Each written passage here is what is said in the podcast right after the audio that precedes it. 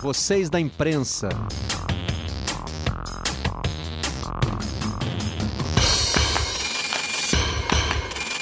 Oi, eu sou Marcelo Barreto e este é o Vocês da Imprensa, o podcast do Redação Sport TV, que debate os temas que estão pipocando aí nos jornais, na internet, na televisão, no rádio, mídias tradicionais e novas mídias. Estamos de volta ao nosso formato original. A cada 15 dias estaremos no ar, a partir da tarde de sexta-feira. Como estamos gravando na semana do Fla-Flu, ficou meio inevitável que o tema fosse Fla-Flu TV. É, o clássico sai do campo e vai para as transmissões. O nosso primeiro aspecto a ser abordado aqui vai ser o de negócios. Eu quero falar sobre se isso vale a pena para os clubes, quais foram os primeiros passos, o que é que indica esse novo cenário. E para isso está conosco o Bruno Maia, que é consultor de transformação digital no esporte e sócio da 14. Tudo bem, Bruno? Tudo bom, Barreto? Obrigado pelo, pelo convite aí para ajudar a conversar sobre esse assunto que está tão quente aí na vida de todo mundo. Pois é, tremendo fla-flu esse da televisão, né? Envolve, no caso, a minha empregadora, né, a Globo, que era detentora de direitos do Campeonato Carioca, depois do uso que o Flamengo fez no campeonato da uh, MP 984, assinada pelo presidente Bolsonaro, é, o Flamengo conseguiu na justiça o direito de transmitir seus jogos e a Globo julgou que não valeria mais a pena transmitir o campeonato. Aí tivemos uma final é, entre Flamengo e Fluminense. Depois de duas experiências já de transmissões de jogos pela Flá TV, o sorteio deu mando de jogo para o Fluminense, uma dessas coisas do Campeonato Carioca, né? Afinal, é em jogo único, mas tem um mandante escolhido por sorteio. E o Fluminense resolveu é, transmitir o jogo pela, pela Flu TV. Houve um Fla-Flu fora de campo durante toda a quarta-feira da final, decisões sendo tomadas das 8 da manhã até as 8 da noite, praticamente. No fim das contas, a Flu TV teve mesmo a exclusividade. Os dois clubes, Bruno, comemoraram números. A transmissão do jogo Flamengo e Boa Vista passou de 2 milhões, a transmissão do Fla-Flu passou de 3 milhões. Se a gente transfere esses números para índices de. o famoso índice do Ibope, né?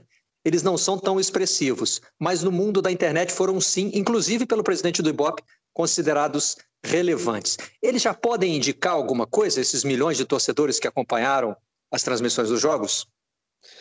Acho que sim, mas antes de mais nada, começando esse debate, eu acho muito sintomático lembrar que tudo isso aconteceu no 8 de julho, seis anos depois do 7 a 1 né? O futebol brasileiro continua pródigo em 7 a 1 né? Acho que não foi à toa, né? Que é um simbolismo muito, muito apropriado para essa, essa questão. Barreto, eu acho assim, os 3 milhões é, são números certamente expressivos é, sobre um potencial de mercado e de um comportamento do usuário, o que não significa que sejam números expressivos na capacidade de geração de receitas na mesma proporção que eles sugerem, pela grandiosidade deles e por ser a maior live do, do país ou do mundo e tal.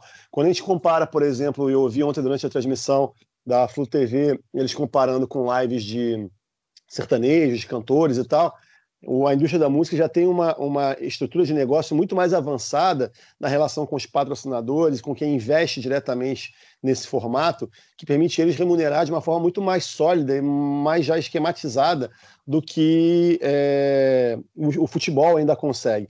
Ah, quando a gente fala da audiência no Ibope, a gente está falando de um número, de um indicador que a TV pega para apresentar, que já é um indicador consagrado no mercado do entretenimento, da comunicação, e que serve para medir o valor de um espaço publicitário, né, que é negociado pela força comercial de uma empresa como a Globo ou qualquer uma das outras. Quando a gente vai para um clube, primeiro, um clube não tem esse mesmo know-how, não tem a mesma força comercial, não tem a mesma grade de programação para dar essa força a ele de, de negociação e trabalha com um índice que ainda ele não, ele não diz tanto a respeito de, de ele é tão decodificado como a audiência de TV, por exemplo. São parâmetros muito diferentes. Então, quando você fala de um ponto de TV, normalmente tem quatro pessoas assistindo, né, em média. Quando você fala de um ponto de um usuário do YouTube, é uma pessoa só. São padrões que não têm grau de comparação. É, o YouTube normalmente faz o pagamento pela inserção de publicidade que ele, que ele coloca, ou agora nessas transmissões ele permite que o torcedor, o, consumidor, o espectador, faça doações. Né?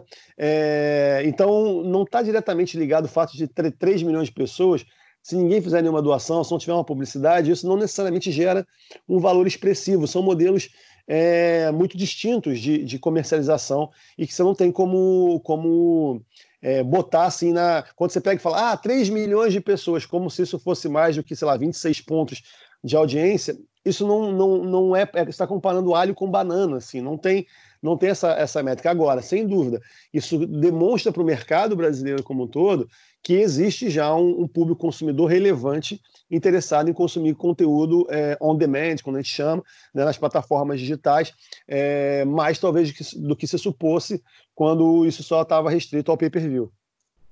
Então, sobre essa questão é, da negociação publicitária, né?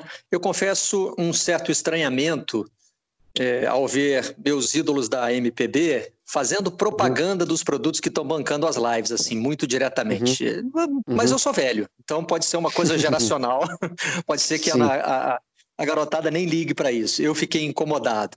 É, e os clubes estão trabalhando também com essa possibilidade, né, de ter patrocínio direto e de ter um ganho direto.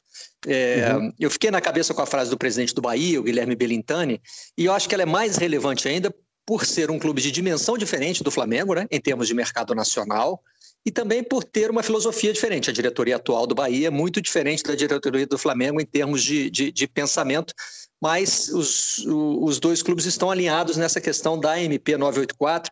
E o, o Belintani disse que é possível é, ter um faturamento maior numa escala menor. É, uhum. Você acredita nisso e acha que as transmissões de Flá TV e Flu TV indicam alguma coisa nesse caminho? É, Benintani, eu acho um farol no cenário da diretoria de futebol brasileiro no, no, momento e fiquei muito feliz porque finalmente eu discordei dele, porque normalmente o Benintani fala e a gente concorda com muita facilidade. Né? E fiquei até feliz de saber, pô, que bom, a gente discorda em algum ponto. É, na verdade, eu acho que, assim, só, eu separo essa discussão, Barreto, em, em, alguns, em alguns níveis, vou tentar não me alongar tanto, mas criar um certo didatismo para quem não, não entende do negócio é, entender assim, um pouquinho mais dessa discussão. É, quando a gente fala da MP, a MP tem um mérito muito importante, relevante, de dar a propriedade do jogo, a independência do mandante de negociar, fazendo com que ele fique menos refém de uma eventual negociação que depende das duas partes e uma parte mais fraca, especialmente quando fala dos times grandes, uma parte mais fraca, que seja mais sensível a uma negociação urgente e atrapalhe a venda do time maior, mais estruturado, porque se depende dos dois, se você a, a, televisão já fechou com o pequeno, o grande está preso. Então eu acho que isso é um mérito importante que a MP traz. Só que isso não existe descontextualizado de uma porção de outras decisões que a MP não faz e o que indica o caráter político dela e não de uma preocupação de mercado e de estruturação de uma nova realidade. E alguém me perguntou essa semana se a MP era uma, uma era uma alforria para os clubes. Eu falei que não pode ser alforria se você cria insegurança jurídica e impede que outros competidores invistam e te permitam realizar o que a, o que a tal liberdade sugeriria, que é novos negócios. Né? Do jeito que a MP foi feita, eu não acredito que o que o presidente do Bahia está falando possa ser alcançado nesse contexto. Eu acho que ela traz uma discussão, acelera a discussão. Agora, a gente viu nessas semanas alguns dos indicadores de que, que os especialistas têm comentado já aparecendo na vida real. O primeiro que é a forma de negociação. Aí veio a discussão sobre a as ligas, né? Ah, tem que juntar, tem que vender sozinho. E eu sou um defensor do, do que o modelo que existe na Espanha, de que a titularidade dos grandes é respeitada, eles ganham mais, mas a, eles não têm a prerrogativa de vender os próprios direitos do, dentro de um campeonato. Os direitos são do campeonato de todos os envolvidos. Uma entidade em comum vende o campeonato inteiro, porque não existe só um time disputando esse campeonato. Acho que essa lógica não faz sentido. E repassa de, em valores diferentes e em condições diferentes para cada um dos, dos, times, que é como acontece na Espanha, onde Real Madrid, Atlético de Madrid e Barcelona tem uma primazia, Barcelona e Real ainda mais do que o Atlético. É, isso foi uma primeira discussão. A outra que veio ontem muito à tona, que é muito importante, que é quem produz o sinal. Quem vai gerar um sinal de transmissão não necessariamente tem que ser dono do evento. Pode ser uma empresa contratada, pode ser uma empresa licenciada, pode ter diversas relações mas que garanta. Eu cheguei a receber uns memes ontem da torcida do Fluminense falando assim: ah, na hora que o Flamengo pegar a bola, vamos rodar um vídeo da instalação do ar-condicionado, põe uma receita de bolo, não sei o que, não mostra. E a gente até viu que no início do jogo o Sim. narrador quase não falava o nome dos jogadores do Flamengo e tal. É, e teve um lance mais curioso ainda, que na disputa de pênalti teve uma bola que pareceu entrar, mas ficou fora. Eles demoraram para mostrar a câmera acusando que o Fluminense teria perdido o pênalti. a, a bola mostrou que foi fora e o narrador falou: ah, foi dentro, hein? E a bola estava visivelmente fora. Então, assim, tinha um, um, um ruído jornalístico ali que quando você discute seriamente o contexto, você não expõe o torcedor do Flamengo a ter que ter uma transmissão do Fluminense pelo fato do Fluminense ser mandante. Essas coisas não estão ligadas. Ela só, só, só gera essa problemática toda pela maneira, na minha opinião, atrapalhada, até porca, como foi colocada a, a discussão, sem um contexto, sem um amadurecimento de dezenas de assuntos que são necessários e correlatos para se criar um novo ecossistema. Eu acho que quando o presidente Belintânia aponta para esse futuro, esse futuro existe, mas ele não foi desenhado pela MP, muito pelo contrário, eu acho que a MP cria muito mais bagunça é, nesse momento e cria uma nova urgência de se reorganizar essa história. A discussão em si, sem dúvida, é importante, eu acho que tem um cenário mais bacana é, por vir, e até para a própria emissora, eu acho que tem uma nova dinâmica de competição de mercado que pode ser muito interessante para todos os lados, mas não é sendo feita da forma como foi feita, na minha opinião. Nós vamos falar também do aspecto do narrador-torcedor, é, do aspecto jornalístico, né, dessa, dessa nova figura que está surgindo. Mas eu queria que você analisasse primeiro um, um pouquinho é, como é que o que, que isso representa, por exemplo, para o mercado publicitário. Eu notei, é lógico que é eu não tenho uma amostra científica, longe disso, mas as reações nas redes sociais foram favoráveis, até de gente neutra. Mas é, você acha que o mercado está preparado para receber esse tipo de transmissão que é voltada só para um time? Como é que ele vai tratar o torcedor do outro time? Em que, desculpa, em que sentido você achou que a reação das redes sociais foi positiva? Não entendi. De, de as pessoas, não, positiva não, de não se incomodar. Uhum. Eu vi torcedores é. dizendo, não, tá, narração parcial, tudo bem, é assim mesmo. A gente sabe que a, que, que a TV do outro clube, vida que segue. É, eu acho que isso, Barreto, é, é muito feliz que esteja acontecendo. Na verdade, isso demonstra uma série de outras questões que estão envolvidas no, no momento atual do, do hábito de consumo do, dos usuários digitais contemporâneos, assim, que é da customização. A gente fala muito que a grande, o grande barato do streaming é que ele permite é, você, muito, de maneira muito mais fácil, customizar a entrega para cada um assistir de um jeito na, o aplicativo da NBA já oferece. Você escolhe a transmissão do dono da casa ou do visitante. E aí você tem grafismos especiais. Na hora que você está vendo o dono do time da casa, é, quando tem um intervalo e entra aquelas team leaders dançando, você acompanha. Quando você está no canal do visitante, você não vê esse tipo de coisa. Você vê replays de outros jogos e tal. Então, essa possibilidade de você customizar, eu acho que é uma demanda do mercado e que é, ajuda a levar. É, a transmissão e o produto para os meios digitais. E quando eu falo os meios digitais, não necessariamente está discutindo quem é o distribuidor, se é a Globo, se é fulano, se é ciclano, até porque a Globo também é um agente do, do, do meio digital. Você está falando de forma e de forma de distribuição, sobretudo. Então eu acho que o consumidor já pede isso, isso retifica a força que o meio digital tem, cada vez vai, vai mais ter. Eu acho que está mais acostumado a isso. Bem ou mal, a gente tem visto é, em outros aspectos da sociedade uma necessidade maior de tomada de, de posições, assim, né? talvez tenhamos chegado a um excesso de polarização nas discussões, principalmente políticas no país, mas as pessoas têm sido mais instadas, provocadas a, a ter posição e ver a do outro, né? Por mais que às vezes sugerem intolerância, eu acho que ao mesmo tempo é mais compreensível o papel de, de, de cada um. Eu acho que o torcedor não se incomoda é, profundamente pelo fato de ver uma narração parcial, até porque ele vai saber que no outro dia vai ter a narração dele. Mas me parece que para o mercado como um todo, isso é uma das coisas que poderia, por exemplo, ser cobrada, adicionada ao pacote nesse momento, é, sem que você. O cara quer ter uma transmissão é, personalizada, ele paga um real, ele paga 99 centavos. É muito mais fácil monetizar assim. Eu fiz até um texto semana passada que o Juca Kifuri publicou chamado explicando o conceito de freemium, né? Da, do free do inglês com uhum. de premium, é, em que é um modelo que já existe no mercado digital há mais de uma década é, e que, por exemplo, hoje influencia muito a indústria dos games. Antigamente, para você jogar uma partida de escolher um jogo, você tinha que comprar uma partida caríssima e tal. Ainda tem jogos que são caros, mas tem toda uma nova leva de jogos que fala com a, a, a população mais, mais nova, com a garotada, de que eles são gratuitos e que para cada nova customização que se oferece, o cara paga pequenos valores, ele paga 90 centavos, ele paga um real, e daqui a pouco ele já deixou 50 pratas na plataforma jogando o jogo dele, cada vez que ele joga, ele, deixa 10, deixa 20, e vale muito mais do que você vender um jogo por 200 uma vez só, você ganha de outra maneira isso. Então, é, a customização como o produto do, da narração personalizada, para mim é um, era uma dessas coisas interessantes que o modelo do streaming traz e que tem possibilidade de, de remuneração direta em cima dela, sem criar o ruído de você, que aconteceu no jogo do Flamengo na semifinal, de você numa semana dizer que tirou o jogo da Globo, cria uma expectativa no torcedor que ele vai ver de outro jeito e fala, então, a gente tirou da Globo para te cobrar agora. Aí o torcedor fica chateado. Né? Agora, se tivesse oferecido para o torcedor e ele tivesse alternativas, então, ó, vai ter uma câmera exclusiva, a gente vai botar uma, uma câmerazinha pequena na cabeça do Jorge Jesus para você ver o jogo do ângulo dele. Você vai poder ouvir a narração do, sei lá, de um torcedor flamenguista famoso, um humorista famoso que vai narrar aqui. Tem milhões de coisas que você pode fazer que geram novas formas de receita sem que o torcedor fique chateado, porque foi cortado o acesso gratuito dele ao jogo, no momento onde ele ainda não tem essa cultura. Né? Essa cultura está em transição, ele vai aprender, eu acho, naturalmente, a valorizar mais esse produto e acabar pagando por ele. Mas não é de uma semana para outra e só pela vontade de quem está à frente que você faz isso. O Bruno, e a escolha do streaming como é, o primeiro veículo, assim, né? Depois uhum. dessa ruptura com a televisão. Você acha que foi um teste que o Flamengo fez e que interessa também a outros clubes? É, caminha mais no sentido da coexistência ou a ideia seria a substituição da TV por esse novo modelo? Olha, o que, que o Flamengo pensou, não consigo te adiantar. Mas, assim, o que, o que eu acho é que a gente caminha para uma coexistência.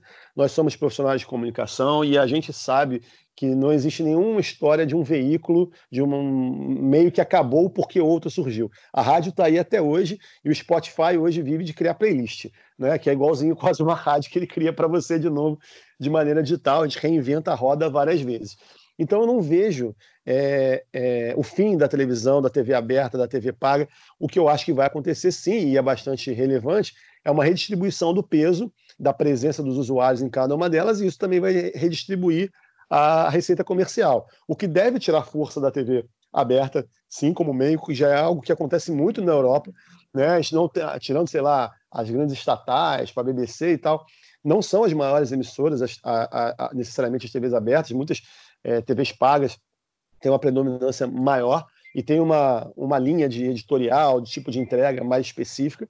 É, e o streaming eu acho que vem para entrar nesse jogo também, sendo que eu acho que a principal diferença é da forma como o sinal é distribuído, não necessariamente do que você vai ver numa coisa e outra.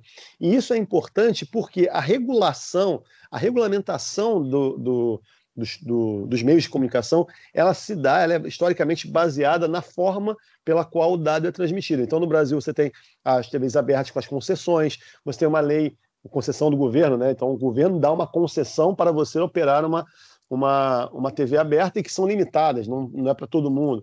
Na TV paga você já tem um pouco mais, mas ainda assim você depende da distribuidora, né, da NET, da Claro, da, da Vivo, da Oi, que faz o cabo ou o satélite levar o sinal pago até você.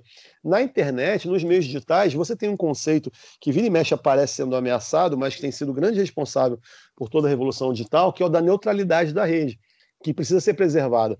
Quando você tem esse conceito, significa que qualquer dado que passa ali, qualquer um pode mandar ou receber da mesma forma.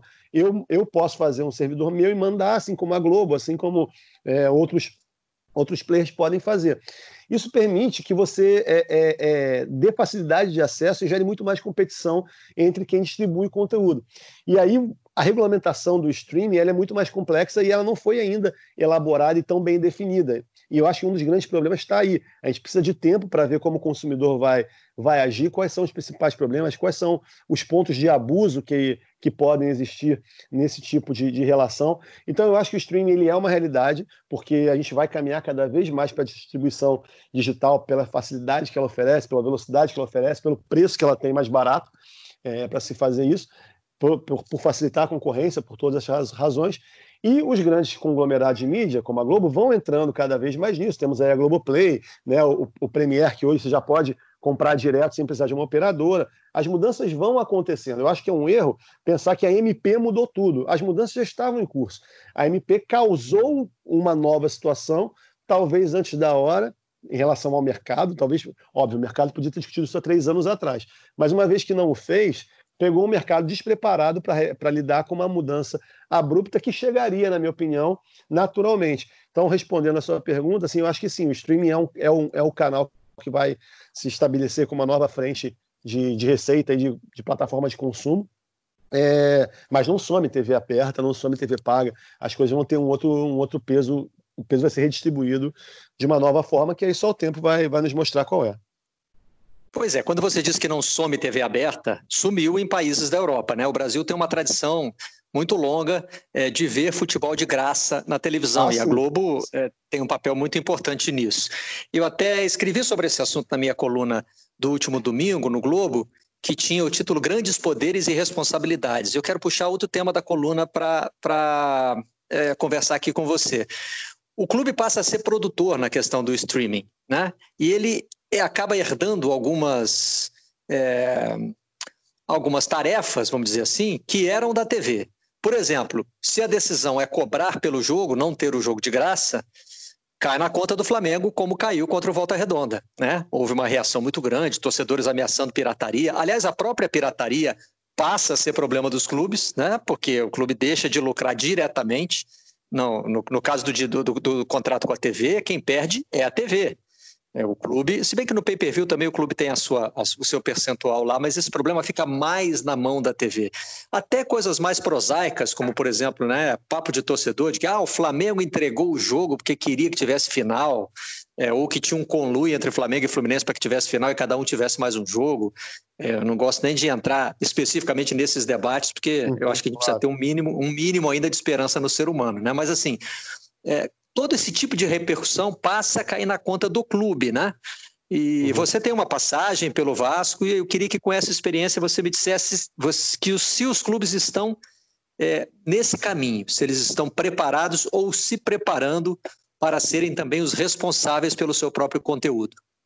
É, só para retificar, quando eu falei negócio da permanência da TV aberta, era como um todo, não necessariamente com a permanência do futebol na TV aberta. Eu concordo com você, a gente já viu dezenas de países onde isso não, não, não existe mais. É, e nem com grandes eventos. Eu lembro quando estava na Alemanha na Copa do Mundo, tinha dificuldade de ver o jogo, porque só tinha TV aberta no lugar que eu ficava, e era difícil, assim. É, mas, enfim, é, trazendo para. Assim, eu passei dois anos à frente do. quase dois anos à frente como VP de marketing do, do Vasco da Gama. É, eu acho que, assim, os, o que você falou assim, ah, os clubes vão virar produtores de conteúdo. Eu acho que isso é inevitável. Eu tenho uma visão de que os clubes, antes de mais nada, eles vão sobreviver os que se transformarem em marcas de entretenimento, se entenderem assim, o futebol sendo a principal, a principal, principal elemento. É, estava gravando com o Rodrigo Capello um podcast, junto com o Rodrigo Moreira, que é VP de inovação do Cruzeiro, e ele estava falando que teve na NBA, com o diretor da NBA, e que o cara falou para ele: não, a gente é uma empresa de entretenimento, o basquete é um detalhe. Né? O basquete que acontece ali na quadra nos Estados Unidos e tal, não, eles são uma empresa de comunicação global que, por acaso, o negócio é basquete. Né? É, e eu acho que um pouco dessa visão, e óbvio que o torcedor pode se incomodar com essa minha fala, e ela pode soar exagerada mesmo, mas a, a estruturação do negócio ela tem que ser feita com o clube se entendendo como um, um, um, criador de conteúdo, um criador de sonhos, um criador de histórias. Né? É isso que a gente compra, é isso que nos apaixona. É por isso que eu sou vascaíno, pelas memórias que eu tenho, pelas histórias que me contaram, pelas personalidades que eu vi, pelo amor que eu tive pelo Romário na minha infância, pela raiva que eu tive dele na minha adolescência quando ele foi para o Flamengo. Tudo isso e depois voltou para fazer três gols já falou na Mercosul. Então, tudo isso lida com. São histórias, tudo isso são as histórias que a gente revive agora nos jogos reprisados, né? E os clubes têm que assumir mais esse papel. O que não significa necessariamente ser produtor da transmissão dos jogos ao vivo. São duas coisas que podem ter a ver, mas não necessariamente se misturam. E eu acho que quando a gente fala sem profundidade, sem estudo, a gente mistura alhos com bugalhos, como eu falei. Né? A operação de uma transmissão ao vivo, ela tem N outras variáveis que, por exemplo, o Barcelona não encara fazer, apesar do Barcelona ter um estúdio que produz um documentário, uma série de documentário incrível, como o Match Day, feito para Netflix com narração de John Malkovich. O Barcelona faz isso. Agora, o Barcelona não opera um jogo dele não em 2020. Em 2030, a gente não sabe como vai estar, como o mundo vai avançar. E eu continuo achando, sinceramente, que não vai operar porque é, apesar do, do Barcelona ca caminhar para isso, tem uma coisa de especialidade de alguns produtos que vai continuar existindo empresas mais especializadas que o Barcelona, que vão ter mais capacidade de investimento nesse assunto que o Barcelona e que vão conseguir rentabilizar melhor do que o Barcelona e, portanto, serão mais interessantes para o próprio Barcelona trabalhar junto com elas do que ficar sozinho fazendo aquilo por uma vaidade nesse primeiro momento, essa vaidade pode inflamar mais, mas na hora que chegar o balanço no final do ano, quem botou mais dinheiro para dentro? Essa conta vai pesar. Eu não acredito que os clubes tendam a virar tão cedo é, gerenciadores do, das suas próprias transmissões e que isso seja um negócio mais rentável do que distribuir de outra forma talvez daqui a algum tempo, pelo viés da liga, de disputar o campeonato, vender um campeonato junto, pode ser que sim. E aí, de novo, não é um clube que produz o seu sinal, você tem alguém fazendo em conjunto. E aí tudo isso se, se redistribui, porque quando a gente pensa em NBA a NFL, que vendem assinaturas diretas, você pode comprar, eu não preciso do Sport TV, da ESPN, para assistir NBA, eu posso comprar direto na plataforma dela, e é, lá dentro, inclusive, assistir os dois sinais, da, da ESPN e, da, e do Sport TV, eu consigo ver dentro do aplicativo da, da NBA eles fazem essa venda direta, mas eles continuam tendo negociações comerciais com a, com a empresa de mídia americana para transmissão em TV nos Estados Unidos. Fazem no Brasil, com, já fizeram com dois canais, agora estão com o Sport TV, né? E, e, e, eles não abrem mão de somar as duas coisas, porque a distribuição do conteúdo ao vivo, né, da promoção e tudo isso, é, uma, é, um, é um negócio muito mais específico. E quando a gente olha para essas realidades mais avançadas, mais consistentes, com uma estrutura de negócio ainda bem mais é, é, é, forte do que a gente consegue ter no Brasil nesse momento, e não vê isso acontecendo, eu acho que é uma certa pretensão muito grande dos clubes brasileiros se acharem tão revolucionários assim, né? De achar que vão fazer algo que o Barcelona não faz, que o Manchester United não faz, que o Real Madrid não faz, que a NBA não faz. Ora, se eles acham que podem, beleza, mas eu acho uma, uma doideira. E eu não acho que os clubes estavam se preparando para este aspecto. Eu acho que alguns poucos, como o Bahia, podem estar visualizando, conversando, começando a prever modelos de negócio, prevendo formas de se associar, de criar novos blocos econômicos a partir deste, desse ativo na mão deles, mas não acho que existe nesse momento é, esse, esse preparo, até porque, dando um passinho atrás, eu não acho que tem um trabalho de dados, de gestão de dados de usuários, que é algo essencial para que o streaming aconteça. E se me permitir fazer um jabá do meu livro também, que eu estou lançando um livro agora, que chama A Inovação é o Novo Aproveite. Marketing. É, e começa falando sobre isso, sobre a gestão de, de, dados no futebol, que é algo fundamental para que o streaming aconteça. Isso não está sendo bem feito ainda, não está sendo feito pela maior parte dos clubes, não é uma preocupação. E eu acho que não tem como chegar do outro lado desse rio sem construir essa jangadinha, que é o trabalho de dado e conhecimento do, do usuário. Bruno Maia, muito obrigado pela participação no Vocês da Imprensa. Barreto, mais uma vez, obrigado mesmo. Um abraço para todo mundo aí, bom programa. Agora, o nosso assunto é jornalismo esportivo. Como ele é afetado nas transmissões de jogos pelo modelo das TVs de clubes. E você vai ouvir aqui no Vocês da Imprensa a opinião, sabe de quem? Fala, Luiz Roberta. Tudo bem, Luiz? Oh, você que se liga no Vocês da Imprensa, rapaz. Estou realizando um sonho. Aliás, espero continuar sendo vocês da imprensa, hein, Barreto? Pois é, Luiz. É claro que é um modelo muito incipiente. Estava falando agora sobre isso com Bruno Maia. Pode haver a coexistência, na verdade, até o cenário mais uh, previsível, né? Mas, pelo que a gente está entendendo, deve ter algum impacto, né? Nós fomos criados nessa escola da neutralidade, da isenção, e você tem que exercer isso não só na questão jornalística, mas no momento da emoção, né, Luiz? Primeiro fala para a gente como é que é esse desafio, né? Tentar levar a mesma emoção para os telespectadores dos dois lados. Então, Barreto, bom, é, o Bruno foi muito bem, muito feliz aí na explicação que ele, que ele nos trouxe sobre esse mercado que é o mercado novo. Eu acho que esse, o raciocínio de um, de um futuro que está sendo desbravado e que a gente não sabe direito onde vai desembocar, em relação principalmente ao futebol, vale também para a questão do conteúdo.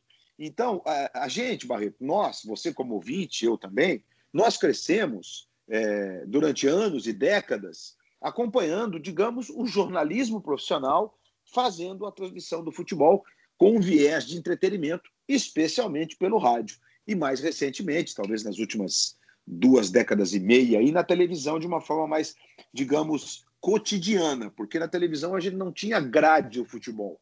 Futebol na televisão era a Copa do Mundo, seleção brasileira, finais dos campeonatos mais importantes e tal. E aí, com, com alguns adventos importantes que aconteceram, especialmente é, é, com a TV Globo no Rio e com a TV Bandeirantes em São Paulo, a TV Globo passava o Campeonato Carioca para o Rio para Brasília, antes de que era uma grade no sábado, né? E aí São Paulo tinha lá a Bandeirantes com o Campeonato Paulista também no sábado e tal. E aí a TV Globo, mais para frente, também passou a, a, transmitir o Campeonato Paulista. Estamos falando de três décadas, já, tudo passa muito rápido.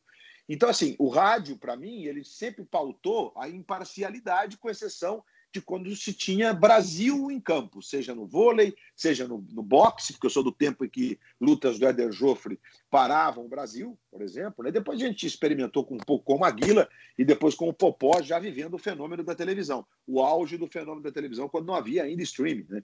A gente nem imaginava o streaming, pelo contrário, a, a TV por assinatura estava engatinhando naquele período, estamos falando aí do fim do fim dos, dos, dos anos 90, né? do meio dos anos 90 ali, né? digamos, é, antes da gente entrar nos anos 2000, quando havia realmente uma previsão de que a gente tivesse um número muito grande de é, assinantes no, no Brasil. Então a gente sempre foi guiado por esse por esse tom jornalístico, né? Fazer com imparcialidade é, e não é só com imparcialidade, com precisão imparcial que me parece que aí é. Porque, claro, Barreto, que o rádio também nos ensinou de que ele tem um viés local. Então é muito comum, quando a gente está ouvindo a Rádio Globo do Rio, quando a gente está ouvindo a Rádio Tatiá em Belo Horizonte, a Gaúcha em Porto Alegre, que os seus locutores eles tenham, não é uma ten, não é ser tendencioso, é uma tendência vocal, de tom, de emoção para os times locais. Né? Isso, é isso aconteceu sempre na história do rádio. Só que o locutor do rádio ele é preciso, ele jamais omite é, nem a história, nem a informação e nem o personagem do adversário. Então, mesmo quem foi pautado pelo rádio, é, que sabia que ali tinha, quando estava jogando um time do Rio de São Paulo, ouvindo uma rádio de São Paulo, não é que tem uma torcida, mas tem, um, tem uma entonação mais especial. Mas eu cansei de ouvir gols dos times do Rio em rádios de São Paulo quando era moleque, com a mesma empolgação, né? Nos anos 80, por exemplo, com o Flamengo do Zico, inclusive as rádios de São Paulo transmitiam os jogos do Flamengo, independentemente de ser contra Paulista. Transmitiu, eh, as rádios de São Paulo transmitiram, inclusive, o Flamengo contra o Liverpool no Campeonato Mundial. Eles foram para o Japão. Então, tudo isso criou é, essa, essa geração. É, tudo isso que a gente está tá tentando exemplificar aqui, para não ser, para ocupar muito esse espaço tão precioso do seu podcast, Barreto, que, que, que não é um, por acaso, é uma questão histórica. E quando veio a televisão, a televisão passou a fazer transmissão basicamente em rede. E aí não tem como. A transmissão em rede ela tem que ter o mesmo tom, o mesmo teor e o mesmo conhecimento dos dois times envolvidos. Quando estou lá na TV Globo narrando o Grêmio e Flamengo, o Rio Grande do Sul está me acompanhando. Santa Catarina está me acompanhando, o Rio está me acompanhando e assim sucessivamente. Provavelmente, em muitos dos casos, o país inteiro, com gente desses dois times, distribu gente distribuída por todo o país. Então, é óbvio que é, é, nós caminhamos, e até porque a nossa escola é uma escola de jornalismo profissional. Né? A gente não veio fazendo, digamos, entretenimento. E mesmo hoje, existe uma mistura muito mais, digamos, enraizada do entretenimento, no caso do, do esporte, na apresentação dele como espetáculo, é, pré-jogo, pós-jogo, é, né, como, como o estádio envelopado, tudo isso, na hora do vamos ver, o nosso, o nosso compromisso é um compromisso que tem um compromisso emotivo, um compromisso de formato, que ele seja saudável, gostoso, comunicativo, seja próximo do telespectador, mas, obviamente, jornalístico. E aí, Barreto, nos últimos anos, o rádio ficou, inclusive, com um tom local mais forte. Porque o rádio, ele, cada vez mais, ele foi se, sendo, se transformando num veículo local. Nós tínhamos, nos anos 70, as grandes rádios, que eram rádios nacionais é, São Paulo, Rio especialmente, mas algumas, né, Rádio Sociedade da Bahia, a própria Rádio Gaúcha falou para o sul do Brasil inteiro. Então havia um tom de neutralidade. Ontem, é, é, é ou na quarta-feira, é, fazendo toda a reflexão logo depois da quarta-feira, a gente já tem experimentado nos sites dos clubes a transmissão é, sem imagem torcedora. Né? Mas aí, Barreto, é, eu não sei se a gente já, a gente já vai entrar nesse, nesse, nesse tom, né, que, que né, é, existe uma série de, na minha opinião, de explicações para o que pode estar acontecendo nas TVs nos clubes. Eu não sei, é, eu te confesso que é muito difícil ter uma, um diagnóstico perfeito para o futuro, né, Barreto? Mas a gente tem uma visão de acordo isso. com aquilo que a gente está vivendo, né? E tem as primeiras reações, Luiz. Eu comentei isso com o Bruno Falando sobre o assunto no Redação Sport TV, eu li alguns comentários de internautas e longe de querer ter aqui uma pretensão de amostragem, né? São só claro, os primeiros claro. exemplos que pintaram. Claro. Sem mostrar a, o menor incômodo com a questão da narração parcial, a narração ter o ponto de vista de um clube, mesmo que seja o clube adversário. E tem até um exemplo curioso que foi usado, que quando vocês narram o jogo do Brasil, vocês narram gol do adversário mais desanimado. Se bem que isso já mudou um pouco também, né, Luiz? Mas é. existe já a narração torcedora quando a gente fala em seleção brasileira. Isso, mas é uma narração torcedora no sentido absolutamente esportivo. O, o tom do conteúdo, e você faz parte da, da, da mídia profissional, do jornalismo profissional, você sabe que em nenhum momento nenhum, pelo menos nos meus quarenta e tantos anos de carreira, nenhum, nenhum editor-chefe, nenhum comandante, nenhum jornalista responsável diz o seguinte: ó, se for pênalti contra o Brasil, não é pênalti. Ou, ou então não tem que narrar, não se preocupe com a seleção adversária, muito pelo contrário. Até porque, Barreto, é, o, o, a dimensão de quem está do outro lado, na minha forma de, de enxergar, faz parte do conjunto do espetáculo. Quando eu digo para você, lá no jogo de vôlei, é, que o Ngapé, maior jogador de vôlei dos últimos três anos, é o cara que pode desequilibrar e pode derrotar o Brasil, e que quando a bola é jogada nele, eu digo que ele tem recurso para fazer isso, para ele fazer uma largada, eu estou te deixando mais próximo do evento. É, é, eu não consigo entender que o fato do. do, do porque eu, é, eu não vou nem me referir à transmissão da quarta-feira, porque eu acho que a questão de não ter falado o nome dos jogadores do Flamengo não foi uma questão de torcida. Foi um, um universo novo naquela narração ali, e a dificuldade que o Maracanã apresenta, a, distância que é da cabine para o campo, o fato de você não ter um monitor, às vezes, de, de, de, de alta definição, de um, de um tamanho razoável, do teu lado, para você poder. Porque quando você diz quem é o adversário e o que, que o adversário está fazendo, você, ao mesmo tempo, está dando subsídio para saber o que, em tese, o time pelo qual você está torcendo deve ter de antídoto. Então, não tem sentido, na minha, na minha opinião, é, você tratar o adversário de de só de adversário. Não foi o caso, tá? O menino da TV Fluminense falou o nome do Flamengo. Ele não, ele não deixava de falar. E que tem, em alguns momentos ele tratou de, do adversário ou do adversário. E também não me incomoda que o comentarista tenha um viés de interpretação, no caso de uma TV de um clube, dizendo que, que na visão dele, o time pelo qual ele está trabalhando deveria fazer para ter melhor resultado dentro do campo. Isso não me incomoda, zero. Agora, é óbvio que a gente está falando de uma transmissão, Barreto. Primeiro, foi experimental e todos os descontos têm que ser dados, porque do ponto de vista técnico, claro. não estou falando de som, foi uma transmissão sofrível, na minha, na minha forma de ver. Por aquilo que eu me acostumei a acompanhar é, da, da TV Globo, ou mesmo da, da TV Bandeirantes, quando a Bandeirantes estava no auge, fazia muitos eventos, né? É, mas especialmente da TV Globo e das, das ligas europeias. É, inclusive, no, no pós-jogo, teve um momento ali que eles cortaram os melhores momentos do jogo que é o que levou aquela grande audiência para botar a entrevista com o presidente do clube, porque é uma questão de ser do clube. E aí que, aí que eu acho que não, quem está assistindo não pode imaginar nada que tenha tom jornalístico naquilo. Né? Aquilo, eh, pelo menos nesse momento, está sendo feito como algo para divulgar marcas e interesses do clube que ela está representando, que ela está falando. E os profissionais que lá vão, se vão contratados, eles vão seguir o manual digamos assim, já que existe o um manual de redação para o jornalismo profissional, o manual do clube. É, é, me parece que nenhum clube vai querer que.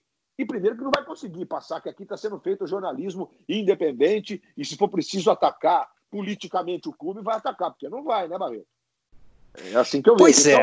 Então, então é, é, é um enigma que a gente tem pela frente, viu? Pois é, e isso pode afetar coisas mais sérias é, algumas observações que foram feitas pelos próprios internautas e a gente debateu na redação. A TV Fla não entrevistou o Jorge Jesus sobre a proposta do Benfica. E aí a gente fica pensando se isso foi uma decisão da própria repórter, da chefia, do Flamengo, né? porque no caso de uma TV de clube, a autoridade última é o próprio clube. Então, claro. a gente vai ter que provavelmente lidar com essas limitações. Mas aparece também em momentos mais prosaicos, Luiz, como por exemplo, torcer pelo lance.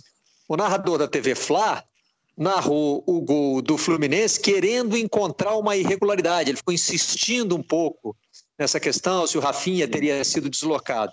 E na hora das cobranças de pênaltis, o narrador Mas da TV Flu ficou querendo que a bola entrasse, aquela que bateu na linha e saiu. Ele ficou. É, e nos dois casos eu acho que é uma torcida inocente. Não acho que ninguém ali está querendo interferir, é, distorcer a realidade, mas é me pareceu uma forma de tentar se comunicar com o telespectador. Você acha que vai caminhar nessa direção? Ou eles também vão ter que se adaptar e vão ter que é, usar as práticas que vocês que vocês usam nas transmissões neutras, Luiz? Barreto, é muito difícil cravar, é muito difícil cravar. É, voltando, fazendo o Real Índio aí em relação ao jogo da quarta-feira, é, no caso do gol, por exemplo, do, do Gilberto, eu, como telespectador em casa, é, o que mais me incomodou, primeiro, foi que eles não perceberam de que mais do que uma possível falta, existia uma possibilidade de impedimento do Matheus Ferraz, que participa do lance, e, portanto, se eles tivessem impedido, o gol seria anulado. E porque também a transmissão só deu um replay numa câmera lateral, é, que a gente trata de câmera de impedimento, mas eu não achei que ela tivesse na posição correta. A posição correta é a linha da grande área. É a posição que menos traz prejuízo ao ângulo do impedimento. É, enfim, então, na hora que teve uma repetição, em casa, falei, puxa, tem a chance ali do impedimento do Matheus Ferraz. Que depois, no, no, troca de passes, o Salve entrou e ele trouxe a imagem que o VAR da Federação de Futebol do Rio de Janeiro, da Comissão de Arbitragem, é, da COAF, RJ, que ela usou para dirimir a dúvida e teve que passar a linha, porque uma pontinha do pé do Léo Pereira é que dava condição para o Matheus Ferraz, senão o gol teria que ter sido anulado.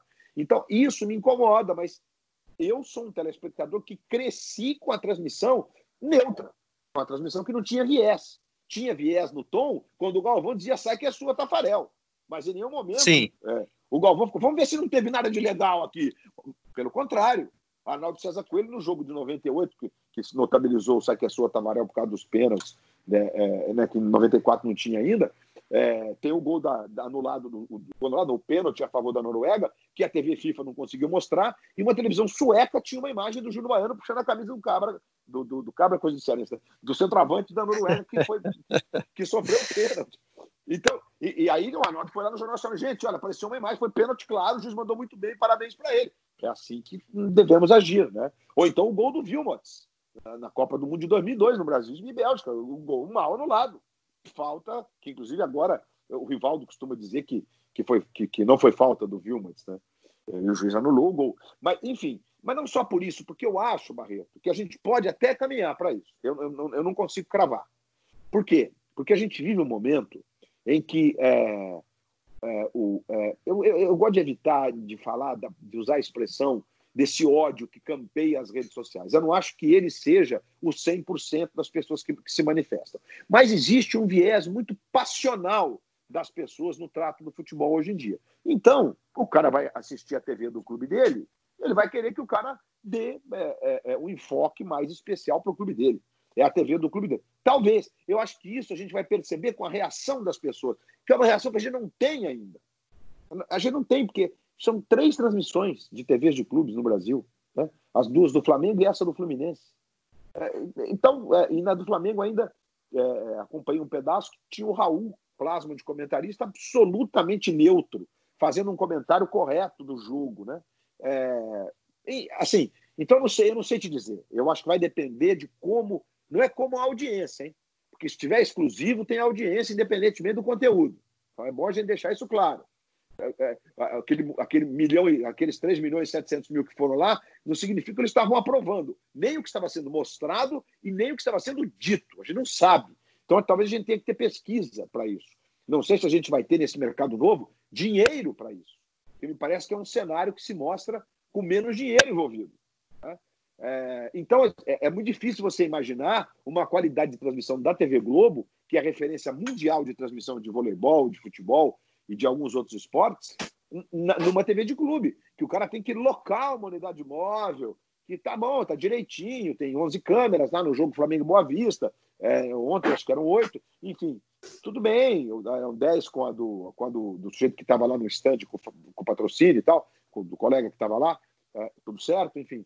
É, então, acho que é uma experiência, pode ser que isso determine alguns, alguns caminhos, eu lembro que no mundo inteiro, TV de clube que transmite competição é a TV do Benfica, que eu não sei nem como ficou, mas o Benfica estava na iminência de fechar um contrato e esse evento sair da sua TV e ir para um grupo de mídia de Portugal. Era um contrato até longo, de 10 anos. Eu não sei se isso se efetivou, te confesso que acompanhei até o empate do, do Benfica com o Famalicão hoje. Nossa, que time mal arrumado! Mas isso é uma outra história. É, é, é, talvez o Jorge é, Jesus, É, é, é, História que pode, que pode ter impacto no futebol brasileiro, a gente vai esperar para tratar dela depois, né? É.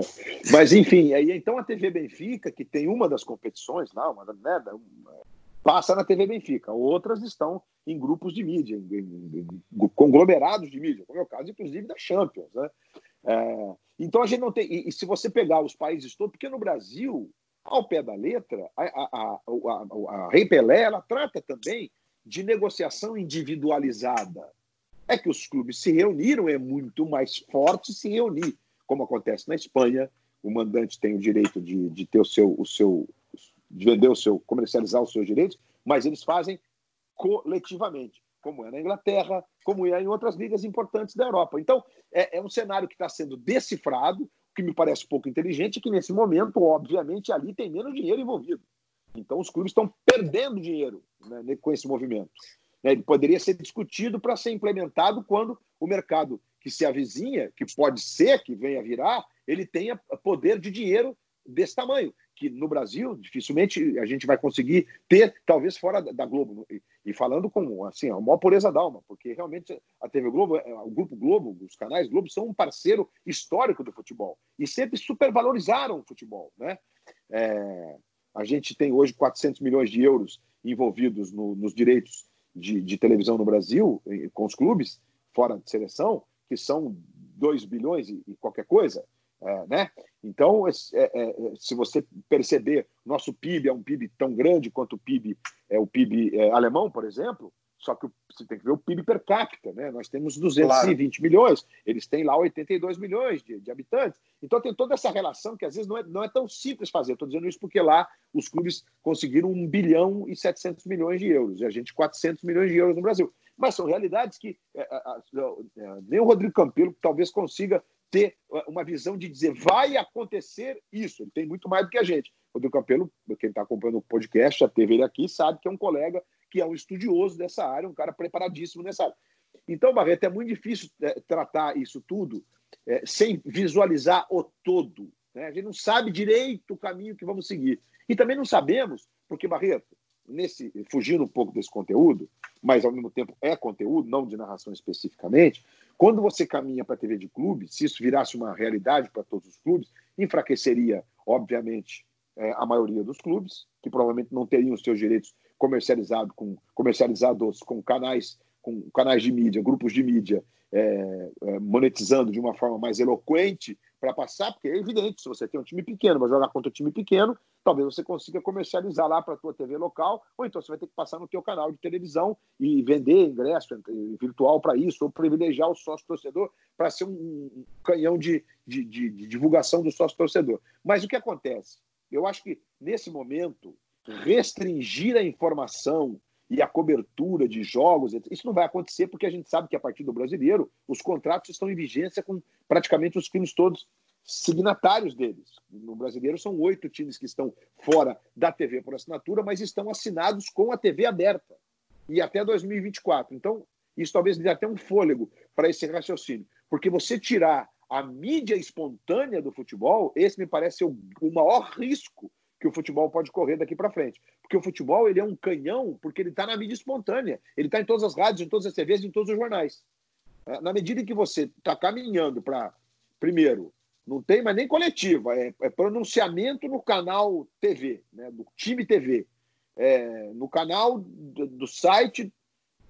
Se você restringir a discussão do futebol, é encurtar a indústria do futebol num médio prazo. Então, isso para mim me parece claro. Então, acho que o futebol não pode tomar essa iniciativa agora. Eu acho que ele tem que acompanhar o que estiver acontecendo no mercado e com cautela, porque ele tem um mercado muito poderoso. E mesmo com a força da rede social, da segunda tela, a hora do jogo, o sujeito ainda para de olhar para a segunda tela porque ele fica nervoso com o jogo. Ele quer olhar o jogo. Então, esse patrimônio é um patrimônio que deve ser preservado, pelo menos a médio prazo. Estamos falando de 4, 5 anos, aí, porque médio prazo na nossa época de moleque, né, Barreto, era, eram 10 anos. Era, médio prazo era de 10 anos o prazo. Agora não, agora é menos. É. Né? Então, então tem todo esse raciocínio. É muito difícil, Barreto, não é fácil. Agora, é... eu ainda acho que. É, claro, se eu sou profissional, sou contratado para trabalhar numa TV de clube, eu vou ter que fazer o que a TV do clube está se propondo a fazer. Mas essa seria a minha última pergunta, Luiz. Um exercício de imaginação. Você consegue se ver adaptando o seu estilo de narração para o que é, para esse modelo? Claro que esse modelo ainda não está consolidado. Nós estamos imaginando um modelo em que a narração seja toda voltada para um clube. Você hoje consegue se projetar fazendo essa narração? Não tem a menor dúvida. É, só não sei se eu vou me sentir feliz. Por isso eu não me vejo trabalhando Perfeito. numa TV de clube, entendeu? Assim, é, depois de tantos anos, talvez a vida me dê esse presente de não precisar, né, Barreto? Mas é, adaptação, Barreto, é, sabe aquele manual de redação que quando você está no diário, que nem você, por exemplo, que implementou o Diário Lance, trabalhou no Globo, pô, trabalha no Globo, só que você faz uma coluna. É, o jornalismo Isso. diário do, do impresso do jornal, ele é de um jeito. Você, você tem lá seu manual de redação e você conta a história da reportagem do dia anterior, que vai ser publicada na noite daquele dia, de uma forma. Até a revista semanal tem um tom opinativo com uma mescla de cronologia dos fatos ao longo da semana, até onde o cara consegue antes de ir para a gráfica. Né? Gráfica ainda existe. Então, é, é manual de redação. Eu, quando trabalhava na Rádio Gazeta, em São Paulo, nós fazíamos um rádio que era um pouco mais elitista. Né? É, quando eu fui para a Rádio Globo, era uma rádio de São Paulo, era uma rádio mais popular. Então, nas minhas aberturas, eu usava música sertaneja. Nos meus programas de domingo que eu fazia lá, que ia do meio-dia às três da tarde, eu tinha convidado os artistas populares, é porque era a proposta da rádio. Então, claro, eu, tudo bem que eu até gosto de, de sertanejo, nós, a gente que é do interior, mas eu me adaptei, inclusive, com os, os grandes artistas que eu não tinha domínio, para conseguir entrevistá-los e tirar deles a paixão pelo, pelo futebol, que era o que interessava ali. Né? Então, acho que o manual que, de redação, digamos assim, que vale para qualquer veículo, eu acho que nós profissionais a gente se adapta. Né? É, obviamente que talvez para mim, depois de 40 e tantos anos fazendo jornalismo profissional, embora com um viés de formato, digamos assim, é, que te leva para o entretenimento, porque ali, né, sabe de quem, é, enfim, é, é, a, a, a, tua comunicação ela tem um viés de cativar quem está do outro lado, é uma conversa com quem está do outro lado. Eu sempre fiz jornalismo profissional. Então é, é muito difícil. Eu, eu, eu acho que eu não me senti. Primeiro, não me sentiria confortável, né? É... Agora a gente faz com as, como você disse, com as seleções. Quando eu tô lá, eu digo lá. É, vai aí, Lucarelli, capricha nesse passe aí. Vai, Bruninho, bota na mão do Wallace, pô. Entendeu? Eu tenho uma sugestão para o gol do adversário. Você pode é. narrar assim: sabe de quem? Não sei, não quero saber e tenho raiva de quem sabe. Pronto, segue mas, o jogo. Mas você, mas você sabe que para clube, na TV aberta, é, não funcionou, né? Eu fiz uma experiência com a concordância, evidentemente, da, dos meus diretores da época, num jogo da Sul-Americana que envolvia o Botafogo e o Estudiantes, e eu fui para o estádio e não gritei gol do Estudiantes. A gente foi reprovado porque da audiência a gente tinha mais da metade, isso acontece com todos os times, torcedores Sim. de outros times, né, que estão Os famosos secadores. Os secadores, então é, é difícil.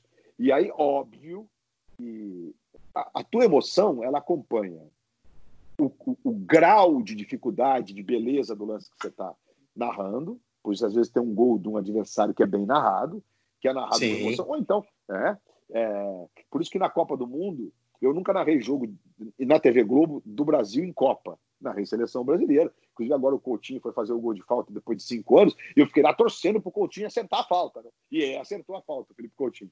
Então é uma torcida. Mas na Copa do Mundo você não torce para ninguém. Então você grita gols, escancara os gols de Copa de, de todas as seleções envolvidas. O que é um grande prazer, né?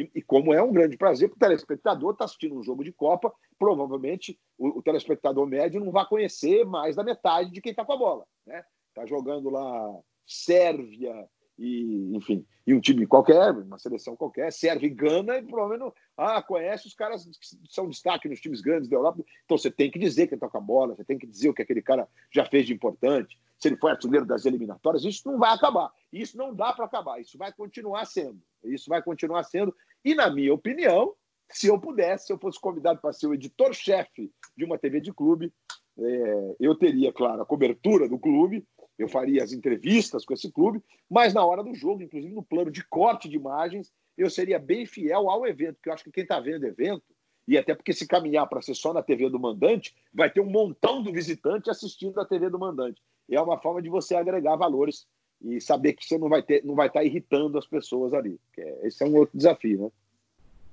mas nós não liberamos o seu passe para nenhuma TV de clube, nem como narrador, Obrigado. nem como editor-chefe, nem como diretor. Luiz Roberto, um grande prazer ter você conosco no Vocês da Imprensa.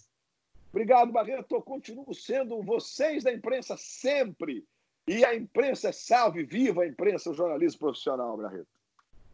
Estamos juntos às sextas-feiras, a cada quinzena. Até a próxima edição. Vocês da imprensa.